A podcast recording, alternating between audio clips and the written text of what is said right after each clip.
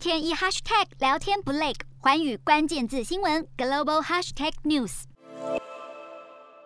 随着投资人重新评估联准会收紧货币政策以及应对通膨上升的最新计划，美股在连续下跌有两天之后反弹。欧洲股市方面，因为联准会准备加大紧缩的力度，欧股收低。美国初领失业金人数创下超过五十三年新低。联准会官员持续发表鹰派谈话，乌俄战火未歇，美股主要指数开盘涨跌互见，不过尾盘逢低买盘大举进驻，科技股急拉，四大指数结束连续两个交易日的跌势。美美股四大指数全数收涨，道琼指数上涨八十七点零六点，收三万四千五百八十三点五七点；纳斯达克上扬八点四八点，收一万三千八百九十七点三零点；标普五百上涨十九点零六点，收四千五百点二一点；非半指数上扬三点四八点，收三千一百九十七点四四点。欧洲股市方面，欧洲三大股市今天收黑。美国联准会会议记录显示，政策制定者准备加强缩紧货币政策。至于欧洲央行决策者们对于如何因应通膨以及经济不确定性看法不一，欧洲三大股市全数收黑。英国股市下跌三十五点八九点，收七千五百五十一点八一点。德国股市下挫七十三点五四点，收一万四千零七十八点一五点。法国股市下跌三十七点一五点，收六千四百六十一点六八点。以上就是今天的欧美股动态。